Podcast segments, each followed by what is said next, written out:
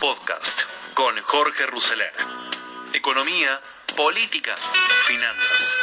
Todo lo que necesitas saber para tomar las mejores decisiones.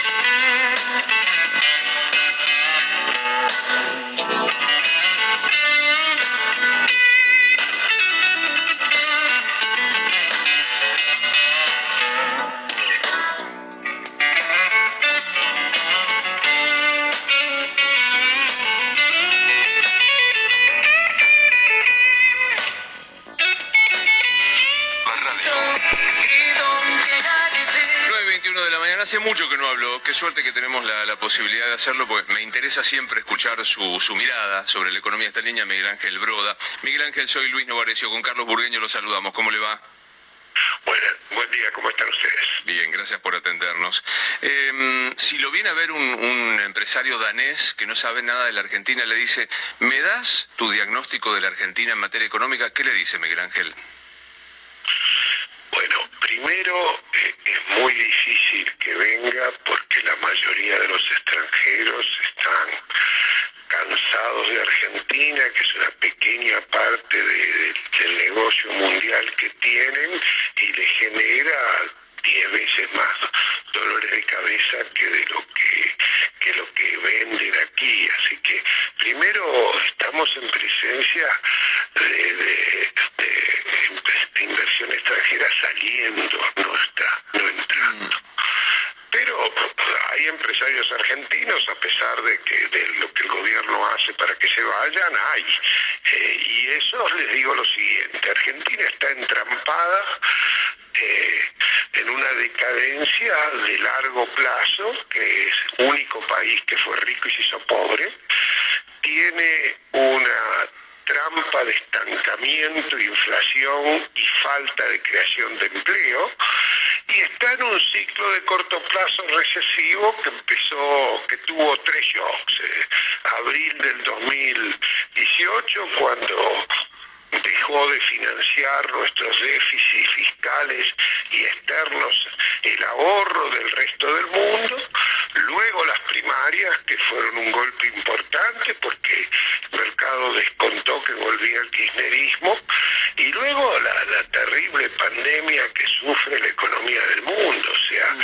en el ciclo de corto plazo hemos tenido súper moderado éxito sanitario, dado que tenemos 140% más casos por millón que el promedio del mundo, 40% más fallecidos que el promedio del mundo, y en términos de lo que nos ha costado esta pandemia y cuarentena, somos el cuarto país del mundo que hoy está más lejos de lo que era en enero y febrero. O sea, en ese contexto hemos sufrido más. Eh, pero hemos sufrido más diferentes, porque el resto del mundo estaba en planta baja y bajó al segundo subsuelo. Nosotros estábamos en el segundo subsuelo y bajamos al quinto y obviamente vamos a tener un rebote, una recuperación. Eh, mire, Argentina tiene una tasa potencial de crecimiento muy baja. Eh, vamos a aumentar más, más impuestos para ahuyentar más al empresario, que es el que crea empleo. Igual se ganó plata en, mm. en términos de decadencia, o sea, negocios hay y el argentino es emprendedor. Pero mire, cuando renegociamos la deuda del 2005, La Baña y, y create, create presentó un proyecto de, refinanciación y con Nielsen, donde la tasa de crecimiento potencial de Argentina era 3,3, 3,5. Ahora el fondo cree que es un y medio por año la tasa promedio de los próximos 20 años. Eh, y nosotros creemos que es un poquito menos, así que, eh, ojo, siempre se ganó plata pero hoy, mire, el resto del mundo nos mira a nosotros como nosotros nos preocupamos de Estonia. O sea, nos hemos caído del mapa, hemos, eh, hemos, no hay país que pudo ser tan diferente de lo que es hoy. En 1930 se hizo un seminario mundial sobre los mejores científicos de la época y salió que en el año 2000 íbamos a ser, ser el segundo PBI per cápita del mundo. Y hoy tenemos una caída del per cápita inédita. Usted no encuentra dónde, dónde abrevar para ver procesos que han tenido, que, han sido similares a estos. Ahora, eh, estamos hablando con Miguel Ángel Broda. Eh, ¿Usted ve algún, algún, eh, porque el presidente dijo que no le gustaban los planes económicos, más allá de la discusión semántica, pero ve esta toma de nota de lo que usted está describiendo, que son datos objetivos, y para enfrentarlos con, con, una serie de medidas, o no ve todavía cuál es el rumbo económico del gobierno Alberto Fernández? No, mire, rumbo económico hay es un rumbo modesto y humilde para tratar de sacarnos de la recesión con impulso fiscal en una visión ideológicamente heterodoxa keynesiana e intervencionista.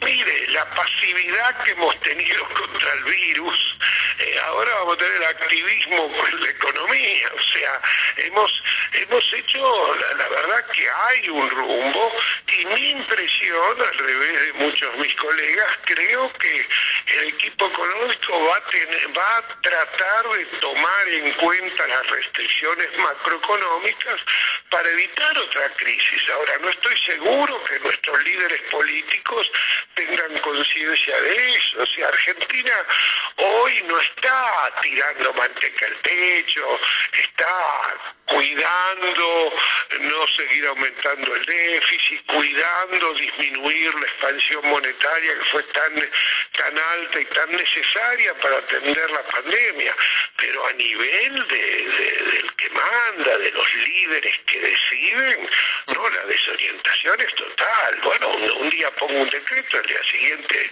eh, al día siguiente lo saco, o sea, fíjese, eh, el asado con Moyano cuando Galperín se tuvo que ir a Uruguay y no lo conozco al señor Galperín.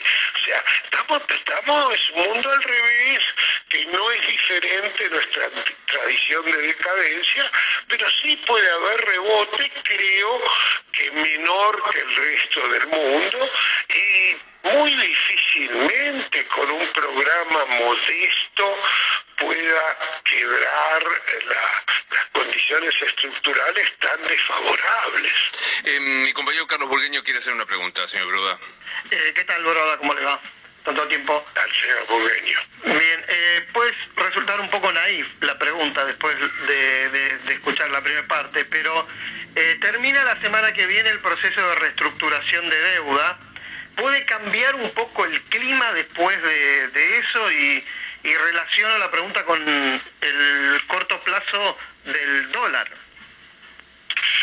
Mire, eh, sin duda es una buena noticia la reestructuración. Eh, la mayoría pensábamos que, que encaminar a la reestructuración iba a tener efectos más benéficos sobre los activos argentinos, no lo ha tenido. Eh, eh, sin duda no es hoy nuestra principal prioridad, que inicialmente era para el gobierno, pero aún así una reestructuración que deje o que no deje holdouts o que deje muy pocos holdouts es un paso adelante. Pero no nos engañemos, Argentina tiene una macro absolutamente anormal, nadie le presta ni al sector privado ni al sector público. Y la tasa de interés que va a quedar, que va a ser de dos dígitos, también va a impedir el financiamiento. El resto del mundo financió el gasto fiscal de hoy endeudándose y endeudando a las próximas generaciones. Nosotros lo hicimos emitiendo y por lo tanto lo hicimos esta generación que tuvo un impulso, recibió una ayuda fiscal en la que va a pagar las consecuencias. No podemos transmitirlo a través del tiempo. Eh, en la segunda parte de su pregunta, sin duda, en el corto plazo lo más débil que tiene Argentina es el mercado, es el mercado cambiario. O sea, los últimos cinco meses, en cuatro meses vendió dólares el Banco Central y está en un programa programita dedicado a, tratar de comprar los dólares. El Banco Central dado el superávit externo. Mire, eh, estamos en la situación en el mercado cambiario muy difícil. Hay un exceso de pesos y hay una desconfianza sobre eh, o las ideas o el programa, lo mejor un poco más de confianza en el equipo económico que eh, eh, en el líder. O sea, mm.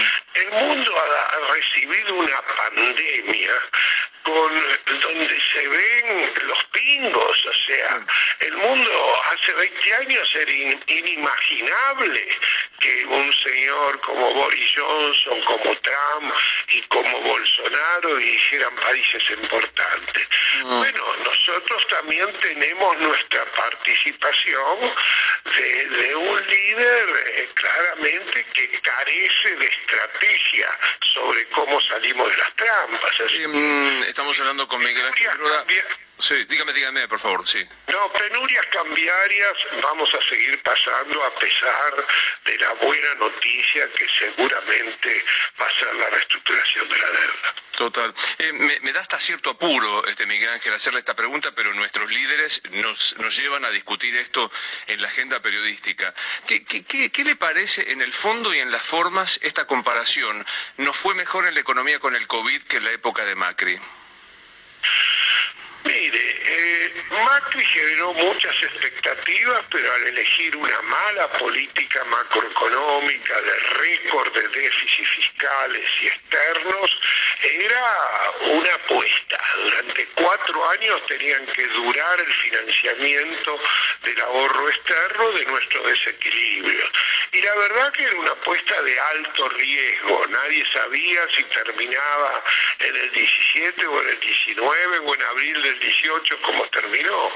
Pero la verdad es que o por virtud o por necesidad, Macri le entregó a Alberto Fernández una serie de números muy positivos. O sea, no teníamos déficit fiscal, hoy tenemos 8 puntos, el gasto público había bajado de 24 puntos a 18,6 del PBI, teníamos, hoy en el segundo trimestre, por necesidad, llegamos a 30 puntos del PBI, en el año vamos a tener el récord de 25 puntos del PBI el sector público nacional. Dejó bajo nivel de encajes remunerados del central, con lo cual hemos pasado de un billón a dos billones y medio, dos millones seiscientos, lo cual ha permitido esterilizar o absorber la mitad de lo que se le dio al tesoro, dejó la tasa de interés alta que permitió bajarla y hacer un impulso pequeño, pero un impulso en el nivel de actividad. O sea, la herencia y los colchones que dejó Macri se los llevó la pandemia. Así que de ahora en adelante no tenemos de dónde rascar, en el sentido de que nuestra única fuente de financiamiento es la emisión de base monetaria y los elementos que permitieron financiar y tener estos 7, 8 puntos de, de déficit fiscal hoy financiado por emisión no están presentes de aquí en adelante para recuperación. Mm. Tenemos que tener mucho menos, más cuidado, porque tenemos menos municiones. Así que no me pareció horroroso. O sea, un país que ha sufrido más que el resto del mundo la pandemia. Fíjese, al lunes pasado, las dos academias que muestran datos diarios, nosotros éramos de los cuatro peores del mundo con relación a 100 el nivel pre-pandemia. Estábamos 11 puntos abajo del nivel de enero y febrero, cuando Uruguay está a 4, cuando Brasil está a 6, cuando China y, Corea están a 2 puntos de lo que era pre-pandemia. O sea que hemos tenido, mire, es un mundo al revés, pensar, hacernos cargo de que hemos tenido éxito sanitario con estos números. y al mismo tiempo no reconocer que la debilidad de Argentina ha hecho que la economía argentina sufra más que el resto. Así que no, no me pareció feliz, pero la verdad le digo, cuando veo al presidente un asado con Moyano, sin máscara, sin tapaboca, me da más tristeza todavía, porque ahora lo único que queda es apelar a la gente que se cuide, que por más que queramos poder cuarentena ya no se hace caso, o sea, la gente se cansó y por lo tanto los ejemplos ahora son mucho más importantes, o sea, es más grave el asado sin máscara el sábado que el abrazo a Infran en abril, es mucho más grave porque en eso teníamos todavía la eficacia de un mecanismo de cuarentena y de confinamiento que obviamente se ha ido perdiendo. Hoy la cuarentena es como un placebo, no resuelve nuestros problemas sanitarios. Broda, gracias como siempre por atendernos. ¿eh?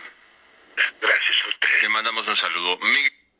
Así Miguel Ángel Broda empezaba este nuevo podcast de Proyecciones 2020. Argentina está entrampada en una decadencia desde hace mucho tiempo en el análisis de Miguel Broda.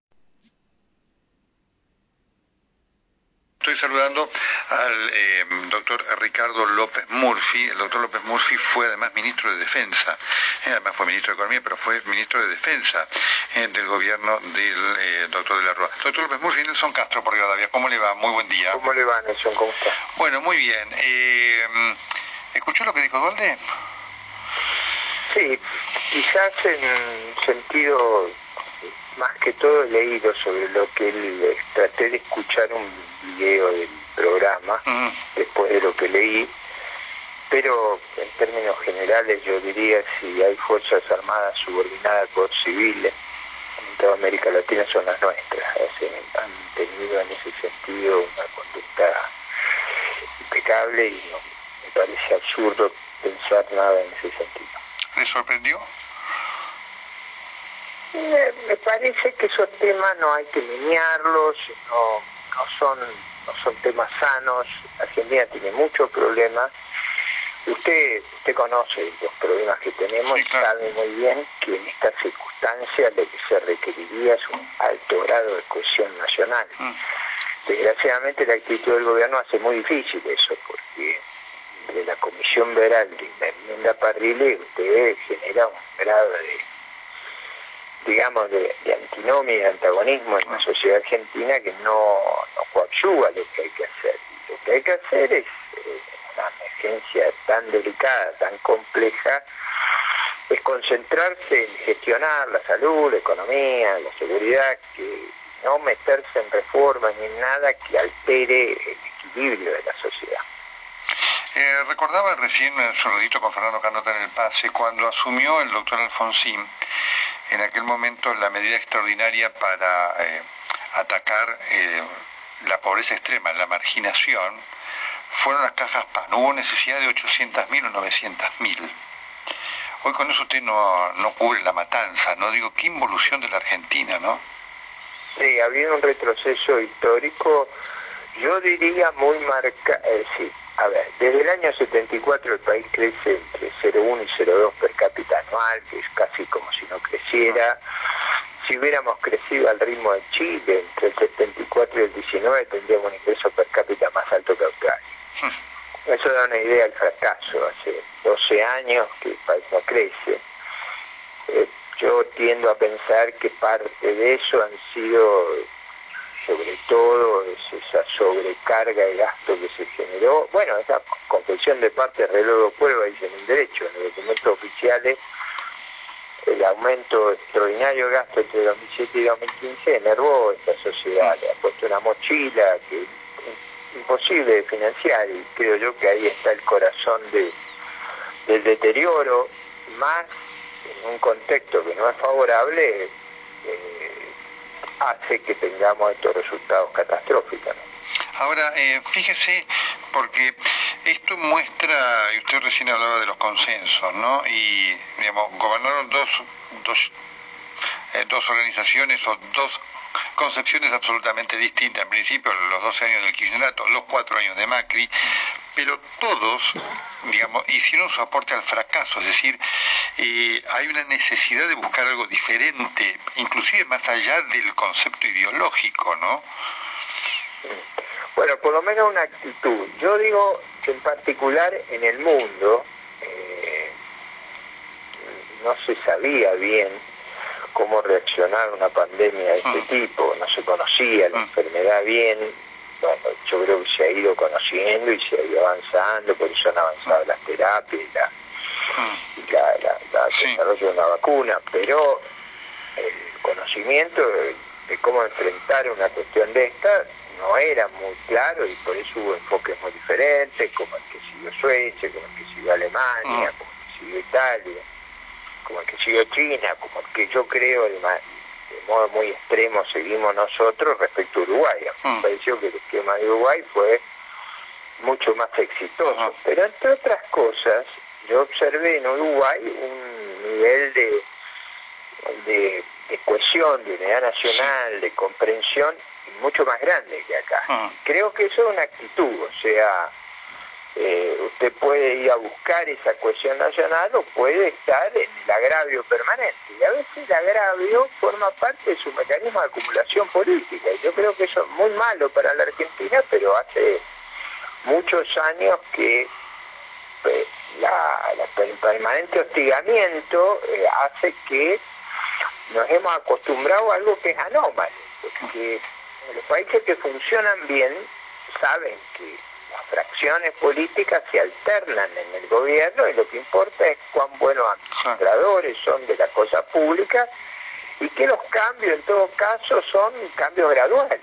Acá eso no ocurre y eso genera una gran incertidumbre, una gran insatisfacción y cosas que a mí nunca pensé que iba a haber, esto de que el abogado defensor, una persona acusada por corrupción, iba a presidir de una comisión de reforma Mm. que iba a reformar la Corte Suprema, a la cual el abogado apelaba en un recurso extraordinario, me parece una cosa increíble. Mm.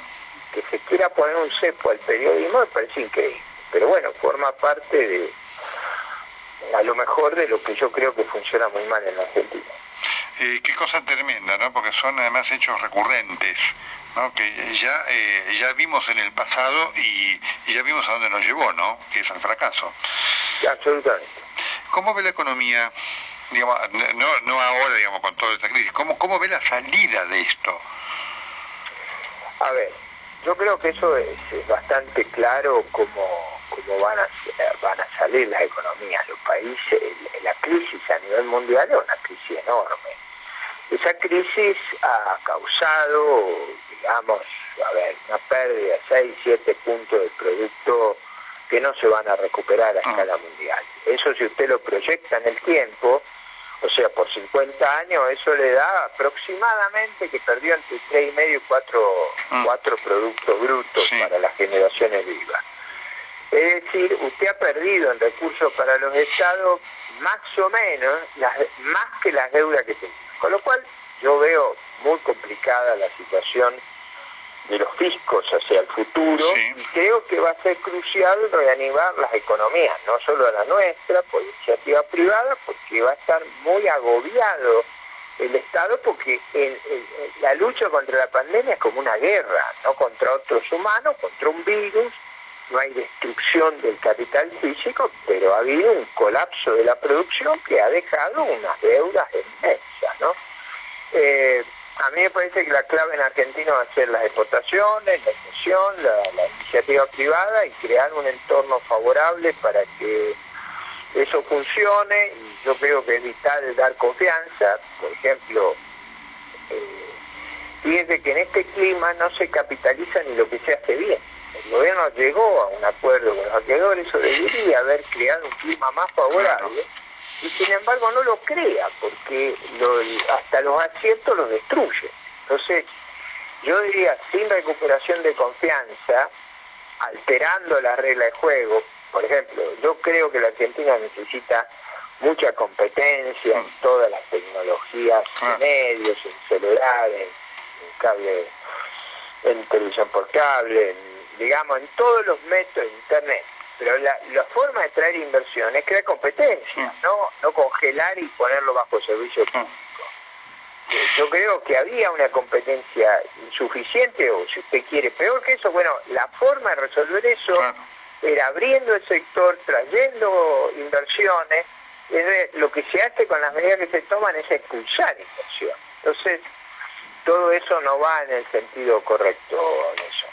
La última, ¿cómo ve la oposición? Porque efectivamente de la unidad de la oposición depende la posibilidad del mantenimiento del equilibrio político eh, que claramente el kirchnerismo busca torpedear siempre. ¿Usted cómo le ve la oposición hoy día? Bueno, eh, seguramente va, hay mucha gente que está muy decepcionada con la última administración, sí, claro, eh, creo de todas maneras que todos comprendemos que en el 23 hay que hacer una gran coalición republicana y en el 21, lo que yo he explicado públicamente, que competiremos donde se pueda competir y vamos a ir a la unidad en donde estén en juego los senadores porque lo peor que le puede pasar al país es que la señora controle el Senado. El doctor Ricardo López Murphy, eh, por Rivadavia. Doctor López Murphy, un gusto. Muchas gracias. Gracias. Buen día para usted. Bueno, con Ricardo López Murphy tuvimos el segundo testimonio de la mañana. Eh, se lamentó porque hace 12 años que Argentina no crece. Dijo creer que es por la sobrecarga de gasto que se generó. Con respecto a la economía, manifestó que será crucial reactivarla. Dijo que el Estado estará agobiado por la lucha contra la pandemia. Y además denunció que está viendo cosas increíbles como ponerle un cepo al periodismo eh, por último, la clave de la Argentina, dijo, serán las exportaciones, el sector privado y crear condiciones favorables para que eso funcione. El gobierno llegó a un arreglo con los acreedores y podría crear condiciones favorables para que la economía reactive, pero no lo hace. Y eso es un problema serio que ya hablábamos en el podcast de ayer. Cuando todo está para generarse, si no lo genera, es el equipo de gente que tenés que no lo genera. Entonces eso implica que tenés que estar tomando medidas, pero cambiando el elenco de gente que tenés. Siguiendo con el análisis económico, se está desarrollando el Congreso del Instituto Argentino Ejecutivo de Finanzas.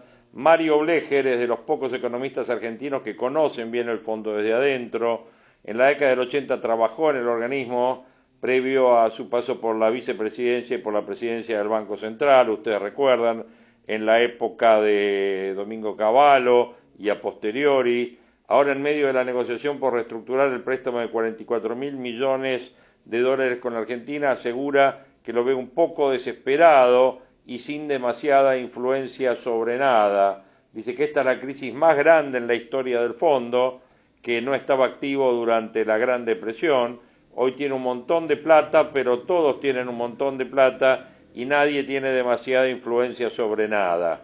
A su juicio, la negociación con el organismo que dirige Cristalina Georgieva puede ser favorable para la Argentina desde distintos puntos de vista, pero no lo será en el largo plazo si el país no acepta que tiene que hacer reformas estructurales para ganar competitividad sin que sea necesario devaluar cada vez dijo obviamente durante un diálogo con Pablo Wende dentro del marco del Congreso Anual del IAF. El problema de la economía del país, que entra en crisis cada ocho años, sin importar qué signo político gobierne, es que la estructura de producción de costos y de precios hacen que sea muy difícil ganar competitividad si no se deprecia la moneda. Cuando en realidad en el resto del mundo lo lógico es mejorar la productividad, crear un ambiente de negocios bueno y confiable. Bueno, y de eso en la Argentina no hay mucho. Dijo, a los ojos del inversor, que puede hacer de la Argentina un país muy competitivo, para Blecher hoy el país no tiene tanta credibilidad, yo le diría que no tiene credibilidad. El acuerdo con los acreedores eh, por el tema de la deuda, bajo ley extranjera, mejora un poco en lo inmediato, pero no es suficiente. Y el economista también se refirió a la situación global de, de la pandemia. Para empezar, destacó que en el caso argentino es un tanto distinto porque ya venía de un desequilibrio macroeconómico y microeconómico anterior, no entramos en una situación de equilibrio como el resto del mundo, el país ya era un elefante entre los caballos, dijo, ahora en cambio es un elefante entre otros elefantes, entonces ya hace más difícil reconocer el problema. Hubo diferencias entre lo que pasó en la Argentina y el resto del mundo, se notaron en la manera en que las distintas naciones cubrieron los déficits, provocados obviamente por la crisis. La mayoría de los emergentes pudo aprovechar la tasa negativa y el exceso de liquidez para financiarse en los mercados, situación de la que la Argentina y un puñado de naciones no lograron beneficiarse por sus desequilibrios. Para, los para el economista, el rol de los bancos centrales del mundo es inédito, aseguró que actuaron de forma correcta, pero que puede haber consecuencias. La impresión de dinero, lo que nosotros conocemos como maquinita, fue un maquinón, y esto tiene dos consecuencias. Por un lado, borra las diferencias entre política monetaria y fiscal, porque los bancos centrales emiten su propia deuda, pero a la vez compran deuda del gobierno, y por el otro, la expansión monetaria podría haber traído inflación, pero finalmente trajo una tasa de interés negativa. Hay una discusión entre los economistas sobre qué va a pasar con toda esta inmensa cantidad de dinero que los bancos centrales pusieron en manos del público y por otro lado habló de las consecuencias del COVID-19 sobre la organización del comercio a nivel global, dijo que va a haber una redefinición del Estado, que va a salir fortalecido de esto, menos globalización y más importancia a las fronteras de cada uno de los países y seguramente tengamos que acostumbrarnos a que el crecimiento mundial sea menor a nivel agregado. De todos modos, dijo, estos son procesos que se venían incubando antes y citó como ejemplo la guerra comercial entre China y Estados Unidos.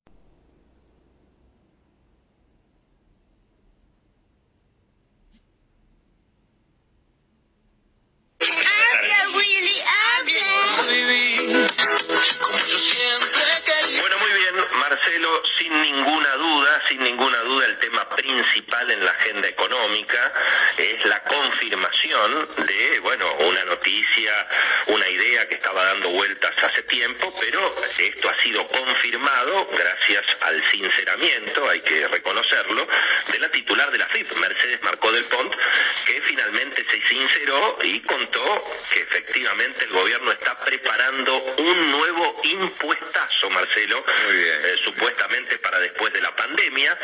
Em, la reforma tributaria que está preparando el gobierno, dijo la funcionaria, no contempla una baja de impuestos, sino todo lo contrario, elevará las cargas para los sectores con mayor capacidad contributiva.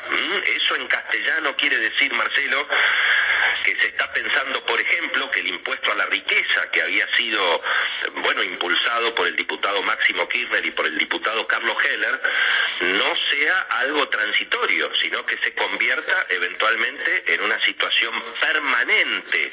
También se está discutiendo generalizar el impuesto a la herencia. También, como habíamos dicho en su momento, eliminar el ajuste por inflación en el impuesto a las ganancias para las empresas, con lo cual, Marcelo, se viene un nuevo impuestazo también para la clase media, y esto, por supuesto que hay que entenderlo en la situación económica dramática de, un gobierno que, por supuesto, se ha quedado prácticamente sin caja y que tiene que imprimir en forma impresionante miles y miles de millones de pesos por segundo y por minuto para pagar los sueldos. Pero esto también, Marcelo, re responde a una evidente radicalización del gobierno como respuesta a la marcha opositora del pasado lunes 17 de agosto y atención que hay convocada otra marcha opositora ahora para el 26 de agosto al Congreso, que es cuando el Senado se supone que le va a dar media sanción a la reforma judicial. Así que el clima, te imaginas, político a toda grieta es desde luego la, la, peor noticia y sobre todo, eh, bueno, verlo colocado al presidente Alberto Fernández tan cerca de eh, justamente las posiciones que representa Cristina, incluso en materia económica. Eh, hay que también tener en cuenta, Marcelo lo decíamos recién, a propósito de la intervención ahora del gobierno en el sector de las telecomunicaciones y los medios de comunicación, que bueno, la verdadera ley de medios en la Argentina que rigió desde la llegada de Néstor Kirchner al gobierno, bueno, fue la extorsión económica a las empresas de medios a través de la pauta oficial, a través obviamente de la presión de los organismos reguladores como el Ministerio de Trabajo, obviamente como la FIP, para intervenir en los contenidos.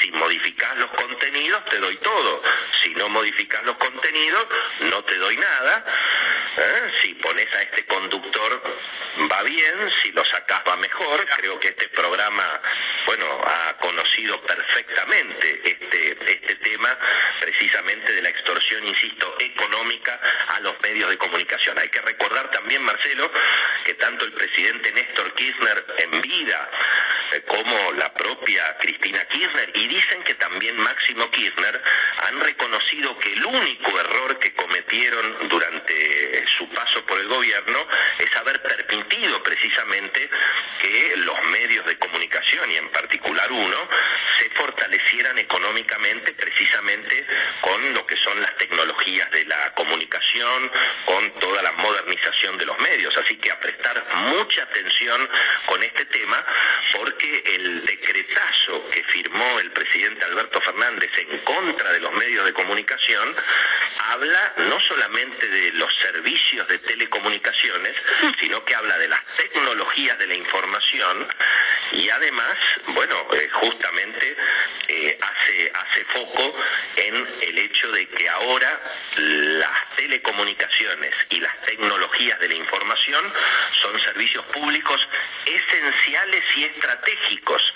Y recordemos que la palabra estratégica ha sido utilizada en muchos casos donde el gobierno intentó estatizar con la cuestión, por ejemplo, la última que vimos fue el tema alimentario. Así que mucha, mucha atención. Esto, por supuesto, está generando un clima de bastante desazón. El mundo económico a nivel internacional, no te digo que es una fiesta, pero ayer, por ejemplo, los mercados financieros otra vez hicieron récord en todo el mundo. Y vos fíjate, las principales subas en las bolsas mundiales fueron las compañías aéreas, por supuesto porque estaban muy pero porque reapareció un poquito de optimismo, además eh, dicen que se retomó el diálogo entre las autoridades de Estados Unidos y las autoridades chinas, a pesar de la tensión obviamente entre los presidentes, pero vos fíjate esta realidad tan distinta a nivel internacional, donde vemos otra vez el petróleo subiendo, las bolsas para arriba, um, en el caso, bueno, que mencionábamos ayer de aerolíneas argentinas, un dato que me aclararon, Aerolíneas hoy está solamente con vuelos especiales. Y lo que dicen las autoridades de aerolíneas argentinas es que no pueden volar por prohibición de las autoridades sanitarias y por lo que te contaba hace un ratito, Marcelo, que hay gobernadores que directamente no quieren que lleguen los vuelos desde el área metropolitana a sus provincias. ¿eh? Hoy Argentina tiene dos vuelos por semana de aerolíneas que son vuelos especiales, no regulares, uno a Miami, otro a Nueva York. Un vuelo por semana solamente a Madrid y se está viendo si va a haber un vuelo, insisto, especial, no regular, a la ciudad de San Pablo. Esa es la situación en la que estamos, Marcelo, por supuesto, con más impuestos. Los autos, más impuestos y más impuestos. Ayer se actualizaron los impuestos a los autos. Todos los automóviles de más de 2 millones 42 mil pesos precio al público con IVA van a pagar el impuesto al lujo.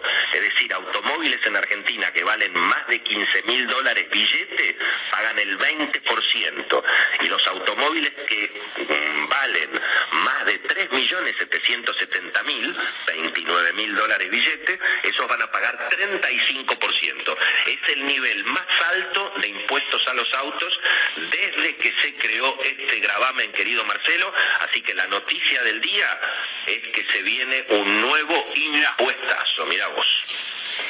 Bueno, así con respecto al impuestazo que se viene, Willy Cohen esta mañana eh, narraba lo que pasa por la cabeza del gobierno, ¿no? O sea, en un momento en que tenemos que estar levantando la economía, bueno, básicamente porque no generamos confianza, porque no reactivamos donde que hay que reactivar, donde no hay que poner el foco de eh, básicamente de impulso a la economía, no, hacemos la inversa, eh, generamos más impuestos, ponemos más restricciones y ojo con el tema del DNU, eh, porque es un tema que es estratégico y volvemos a lo que fue el kirchnerismo puro y duro, o sea, en su vieja lucha con Clarín, que ahora parece que no es solo con Clarín, sino que directamente es contra todos los medios.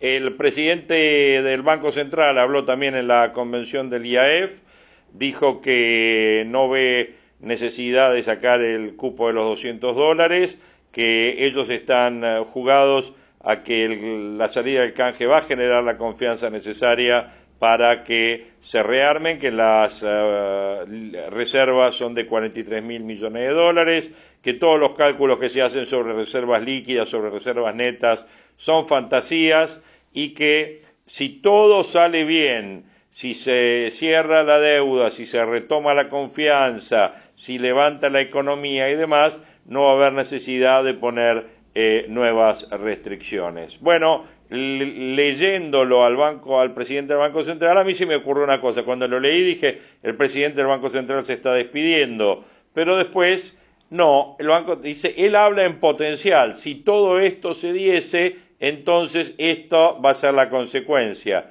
También está diciendo, si todo esto no se da, obviamente vamos a poner más restricciones. Creo que ese es el entrelínea que tenemos que estar leyendo en una mañana que fue muy informada, muy comentada y que, bueno, lo hemos volcado acá en este podcast porque tuvimos tanto el eh, diagnóstico de Miguel Ángel Broda, López Murphy hablando sobre las palabras de Dualde y el golpe militar y eh, la situación económica, eh, Mario Blecher haciendo una referencia respecto de lo que va a ser negociar con este Fondo Monetario Internacional un, elefante en el medio de todos los elefantes, y por último, eh, Willy Cohen hablando del impuestazo que se viene. Eh, les agradezco mucho que nos hayan acompañado y seguramente nos vamos a estar escuchando en nuestro próximo podcast. Abrazo grande, gracias.